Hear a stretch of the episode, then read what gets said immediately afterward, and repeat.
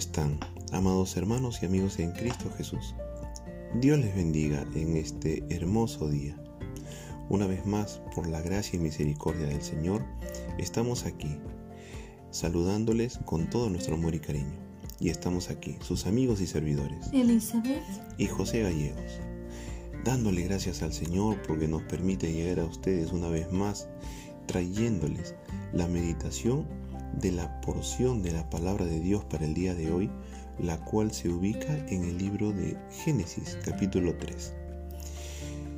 Les pedimos por favor que ustedes puedan leer en su totalidad el capítulo 3 de Génesis y para efectos de lectura nosotros vamos a leer desde el versículo 1 al 13. Génesis capítulo 3 Pero la serpiente era astuta más que todos los animales del campo que Jehová Dios había hecho, la cual dijo a la mujer, con que Dios os ha dicho, no comáis de todo árbol del huerto. Y la mujer respondió a la serpiente, del fruto de los árboles del huerto podemos comer, pero del fruto del árbol que está en medio del huerto, dijo Dios, no comeréis de él, ni le tocaréis, para que no muráis. Entonces la serpiente dijo a la mujer, no moriréis, sino que sabe Dios que el día que comáis de él, serán abiertos vuestros ojos y seréis como Dios, sabiendo el bien y el mal. Y vio la mujer que el árbol era bueno para comer y que era agradable a los ojos, y árbol codiciable para alcanzar la sabiduría. Y tomó de su fruto y lo comió, y dio también a su marido, el cual comió así como ella. Entonces fueron abiertos los ojos de ambos, y conocieron que estaban desnudos. Entonces cosieron hojas de higuera y se hicieron delantales. Y oyeron la voz de Jehová Dios que se paseaba en el huerto al aire del día. Y el hombre y su mujer se escondieron de la presencia de Jehová Dios entre los árboles del huerto. Mas Jehová Dios llamó al hombre y le dijo, ¿Dónde estás tú? Y él respondió, oí tu voz en el huerto y tuve miedo porque estaba desnudo y me escondí. Y Dios le dijo, ¿quién te enseñó que estabas desnudo? ¿Has comido del árbol de que yo te mandé que no comieses? Palabra de Dios llega hoy a nuestra vida en este tiempo. Y déjenme decirle, amados hermanos y amigos, que este capítulo 3 es uno de los capítulos más importantes de la revelación bíblica. Aquí declara que las relaciones distorsionadas del hombre con Dios, con sus semejantes, con el universo y consigo mismo, tienen su origen en la desobediencia de la primera pareja y en la imitación a ella que cada ser humano realiza. Establece al mismo tiempo la fidelidad de Dios a su propósito de comunión con el hombre, manifestando el inicio de su obra redentora. La meditación del día de hoy la hemos titulado El proceso de la desobediencia y lo vamos a tocar en tres puntos. El primer punto lo hemos titulado La serpiente tienta y esto lo encontramos de los versículos 1 al 5. La serpiente, instrumento externo de tentación, ofrece a la mujer un destino aparentemente mejor del que Dios había establecido para la pareja. Apela a la satisfacción de las necesidades más básicas del ser humano, sustento, desarrollo ilimitado de capacidades y deseo de controlar el destino de sus vidas sin depender de un ser superior. Nótese que la serpiente tergiversa la orden de Dios dada en el 1b. Así, confunde a la mujer de que la prohibición era con todos los árboles y no solo con uno. La mujer le contesta que no es así, mas la serpiente le lanza un desafío que la hace dudar y desautoriza la orden de Dios. La tentación está servida. La decisión estaba en la mujer. Amado hermano y amigo, tanto hombres como mujeres estamos expuestos a tentaciones y siempre habrá un agente externo que nos impulse o nos dé razones suficientes para realizar lo que tanto deseamos que ocurra. La decisión de, abandonarnos a ese deseo está en cada uno de nosotros. Permíteme preguntarte, ¿identificamos las tentaciones a tiempo como para no arrepentirnos de las consecuencias? La segunda parte es la caída, versículos 6 al 7. Notemos en esta porción que la mujer no cede inicialmente a la tentación, sino después de un proceso de evaluación externa e interna, que finalmente la lleva a concluir que el árbol es bueno, atractivo y codiciable. La Biblia repetidamente advierte al hombre del peligro de este proceso mental y emocional hacia el pecado. Y esto lo podemos ver en Mateo 5:27, así como en otros pasajes de la Biblia. La mujer come del árbol, dando también a su marido, quien aparentemente estaba con ella todo el tiempo.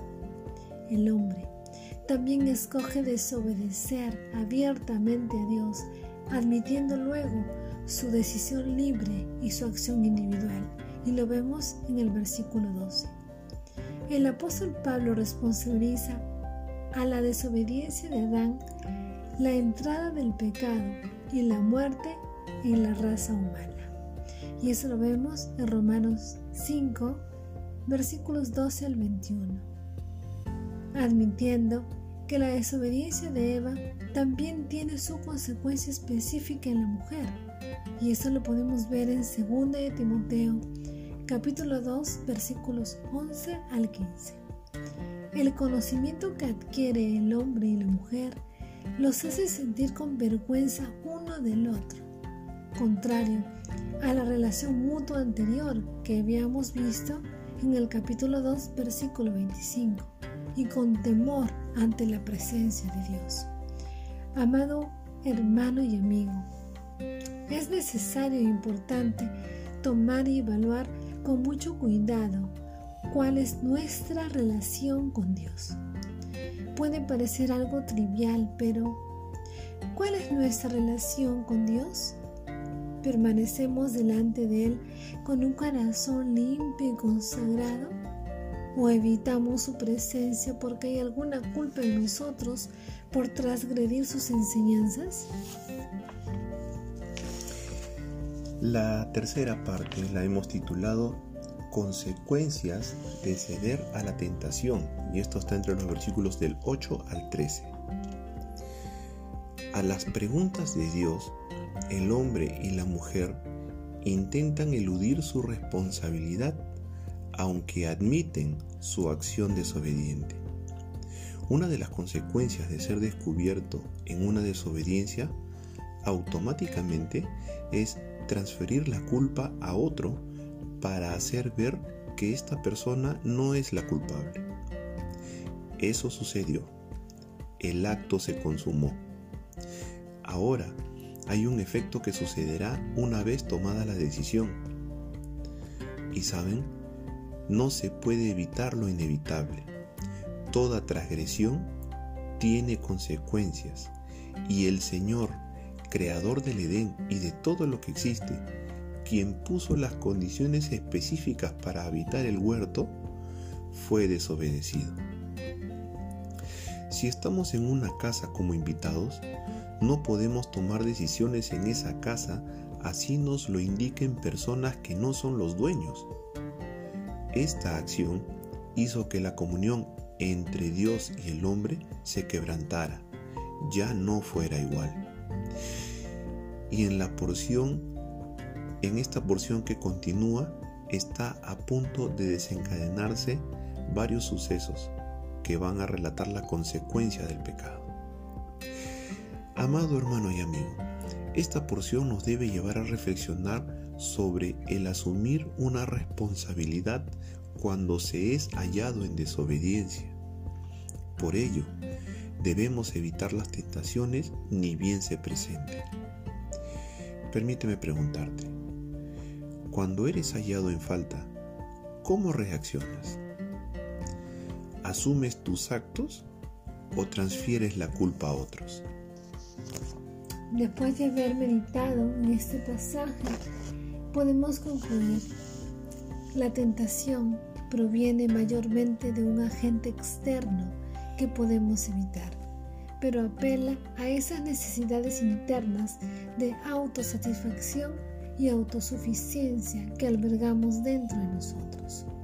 El prestar atención nos llevará a cuestionar lo que es correcto y posteriormente nos llevará a actuar sin pensar en las consecuencias. Si te encuentras enfrentando una tentación, lo más sabio es alejarte de ella. Y si has caído, pues como dice en Juan 1.9, debes venir a Cristo, confesar tu pecado y restablecer esa preciosa comunión con Dios. Damos gracias al Señor por esta meditación y ahora quiero dirigirme a ti, querido amigo, querida amiga, que nos escuchas probablemente por primera vez. Estamos comenzando el relato de Génesis y aquí vemos cuáles son las consecuencias de cuando uno se abandona en el pecado. Te pedimos por favor que seas tú arrepintiéndote de tus pecados. Todo lo mal que has hecho delante de la presencia de Dios, este es el momento de que te pongas a cuentas con Él. Confiesa tu pecado y por favor restablece esa preciosa comunión que Dios quiere tener contigo. Ánimo, arrepiéntete y confiesa tus pecados. Recibe al Señor Jesús como tu Señor y Salvador. Gracias le damos a Dios por este tiempo y también a cada uno de ustedes por escucharlos.